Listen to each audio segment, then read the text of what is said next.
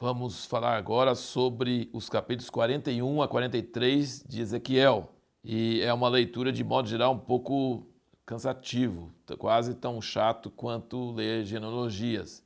Mas, como eu disse, leia com fé, leia firme, mesmo que você não entender nada, é a palavra de Deus, tem algum propósito, está na Bíblia, porque Deus queria e vai fazer bem para você. Eu tenho lido muitas vezes e muitos anos e continuo não entendendo muita coisa, mas vale a pena ler e se você não lê, você vai terminar a Bíblia, não pode falar que leu a Bíblia toda. Então, pelo menos para isso você precisa ler. Precisa ler para falar assim, eu li tudo, todas as palavras, inclusive aqueles nomes difíceis das genealogias, eu li tudo. E leio a Bíblia toda sempre, toda palavra que está na Bíblia eu leio. Agora, uma coisa interessante se notar as diferenças entre esse, esse templo e o tabernáculo de Moisés e o templo de Salomão, é que tem átrio interior e átrio exterior. Parece que tem uma coisa que é, depois fala assim, não explica exatamente por que, que a, o modelo desse, desse templo vai envergonhar Israel. Mas parece que Deus quer mostrar que vai haver uma diferença e certas pessoas não vão ter acesso a ele para eles sentir vergonha desse negócio. E tem muitas entradas e saídas, não tem só uma, uma porta da frente, tem dos quatro lados então tem muitas câmaras também para os cantores, então mostra que os cantores de Davi agora já estão é, institucionalizados, já, já tem lugar para os cantores, a música faz parte do plano de Deus e está nesse tempo de, de Ezequiel. Interessante, tem muitas outras mudanças, mas esses são os mais relevantes. E os tipos, tem os dois ministérios, ministério ao povo e ministério a Deus. E o povo que ministra a Deus, eles vão lá para o ato interior, e aí, quando eles vão sair para encontrar com o povo, eles têm umas câmeras onde eles têm que trocar de roupa. Não podem ir com a mesma roupa que eles estavam encontrando com Deus, eles não podem ir com aquela mesma roupa para transmitir santidade ao povo. Então, é, não, não entendo exatamente o, o, propósito, mas mostra que é uma, uma separação, uma coisa bastante forte nesse sentido. E aí, no meio de toda essa leitura um pouco cansativa, aqui no capítulo 43, que é o último capítulo da nossa leitura de hoje, veja que coisa interessante aqui nesses versículos, aqui começando no versículo 1, ele diz. Então me levou à porta, a porta que dá para o Oriente. Tem uma porta de cada lado, né? Quatro portas. A porta que dá para o Oriente, onde o sol nasce, né? E eis que a glória do Deus de Israel vinha do caminho do Oriente, e a sua voz que era como a voz de muitas águas, e a terra resplandecia com a glória dele. E a aparência da visão que tive era como a da visão que eu tivera quando ele veio destruir a cidade, lá no início de Ezequiel. Eram as visões como a que tive junto ao rio Quebar, os querubins, aquelas rodas dentro de rodas, aqueles olhos, aqueles seres vivos, tudo isso. E caí com o rosto em terra. E a glória do Senhor entrou no templo pelo caminho da porta oriental. E levantou-me o Espírito. Então, toda vez cai de rosto em terra, mas o Espírito de Deus levanta ele. E me levou ao átrio interior, e eis que a glória do Senhor encheu o templo. Então ouvi uma voz que me foi dirigida de dentro do templo, e um homem se achava de pé junto de mim. E disse-me: Agora presta bem atenção nisso aqui, ó. Filho do homem, este é o lugar do meu trono e o lugar das plantas dos meus pés, onde habitarei no meio dos filhos de Israel para sempre. E os da casa de Israel não contaminarão mais o meu nome santo. Veja quantas vezes ele fala sobre o nome dele.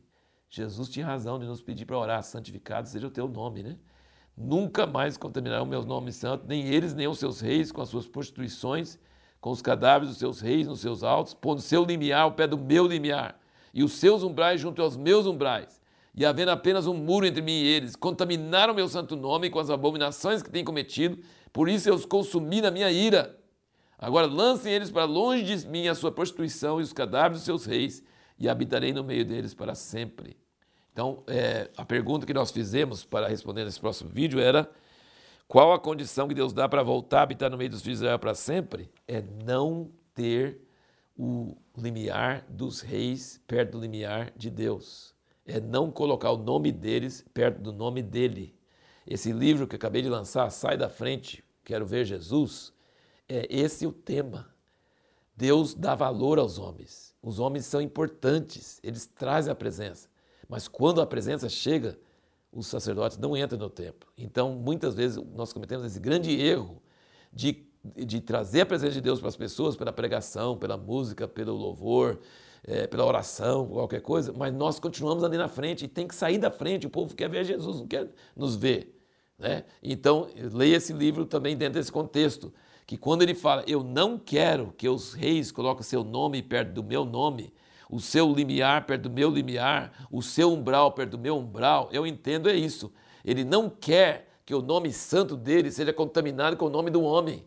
Que nós falamos, olha, vai chegar o grande homem de Deus.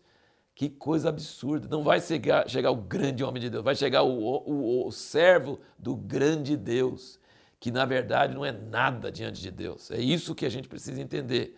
E é isso que ele fala para eles, né? E aí no versículo 10 ele diz: Tu, pois, ao filho do homem, mostra-os da casa é o templo, para que se envergonhem das suas iniquidades e meça o modelo. E se eles se envergonharem de tudo quanto tem feito, faz saber a forma dessa casa, a sua figura, as suas saídas, as suas entradas e todas as suas formas, todas as suas ordenanças, todas as suas leis. Escreve isso à vista deles, para que guardem toda a sua forma e todas as suas ordenanças e as cumprem. Então, de alguma forma, o formato desse templo, as suas entradas e suas saídas, as suas diferenciais, seu ato interior, seu ato exterior, o sacerdote que ministra a Deus, o sacerdote que ministra ao povo, e não colocando seu limiar perto do limiar dele, tudo isso tem algum significado que deveria criar vergonha no povo de Israel. Fala assim, nós erramos, nós pisamos na bola mesmo, nós não cuidamos do tabernáculo de Moisés, nós não cuidamos do templo de Salomão, e agora vem um templo que vai ter separação e vai ter distinção. Então veja bem que até na vida eterna você sabia que é, assim, há distinção, há, uma, há, uma, há distinções. É, e depois nós ainda vamos falar também sobre a questão de ter tantas saídas e tantas entradas. Então, no próximo vídeo, nós vamos responder essa pergunta. Na vida eterna haverá diferentes níveis de aproximação e intimidade de, com Deus?